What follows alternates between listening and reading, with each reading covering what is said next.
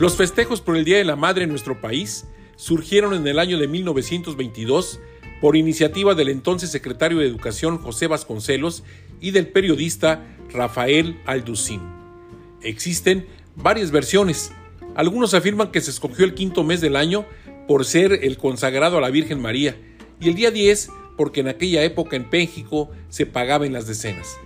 Otras voces señalan que la primera ocasión que se festejó a las madres en México fue en 1913 en el estado de Oaxaca. Quienes gustan de las estadísticas comentan que existen alrededor de 2 mil millones de madres en el mundo.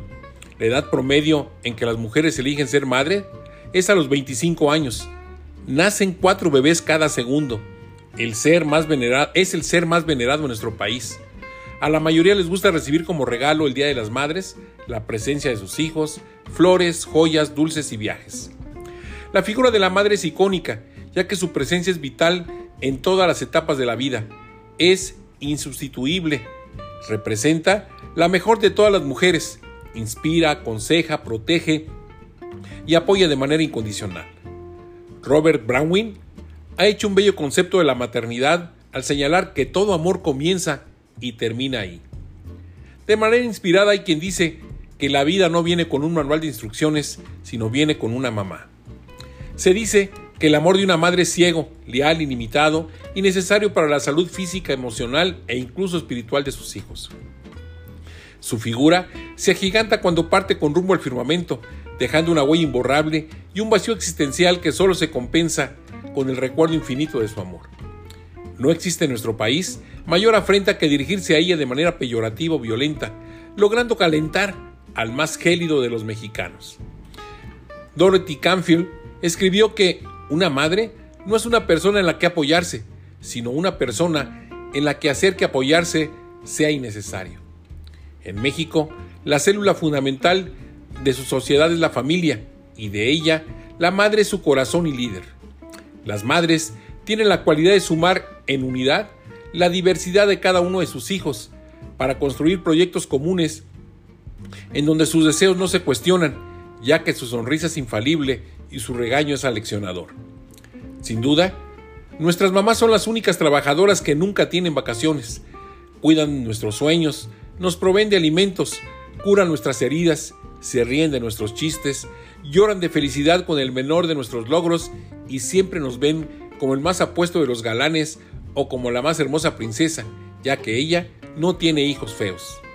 Las mamás son creadoras de frases que marcan, que marcan nuestra existencia. Quien no recuerda la clase de oftalmología, verás cuando lleguemos a casa. O su categórica oratoria expresada en te lo dije, te lo comes, aquí no es restaurante. Te cuento hasta tres. ¿Te calmas o te calmo? Recuerdo con nostalgia a mi madre que de manera pausada me decía cuando visitaba mi casa, por favor, trátame como visita. Al preguntarle por qué, con una pícara sonrisa me decía, ¿así? Me das el mejor lugar de tu casa, me sirves en tu vajilla especial, me sientas en un lugar de privilegio y lo más importante, me brindas atención y tiempo. No puedo olvidar cuando al cumplir 40 años de casada, le pregunté, ¿cómo has hecho para, para que durante este tiempo no te haya visto quejarte y parecer que todo se encuentra bien? Me miró con infinito amor al contestarme. Ha sido sencillo. A veces no veo, otras no escucho, en ocasiones no siento. Y tu padre, tu padre siempre ha pensado que eres el que manda. Sin duda, era extremadamente sabia y creativa mi madre. Desde el fondo del corazón y lo más íntimo de mi esencia, agradezco al Creador por la madre que me asignó.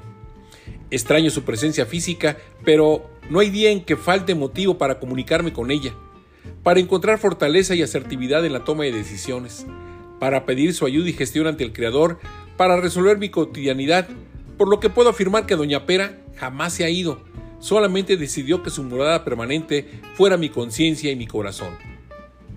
El afamado Rudyard Kipling nos legó la afirmación, Dios no podía estar en todas partes a la vez y por eso, por eso creó a las madres.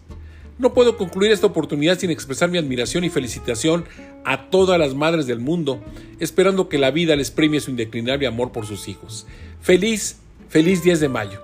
Soy Rogelio Díaz Ortiz. Hasta la próxima.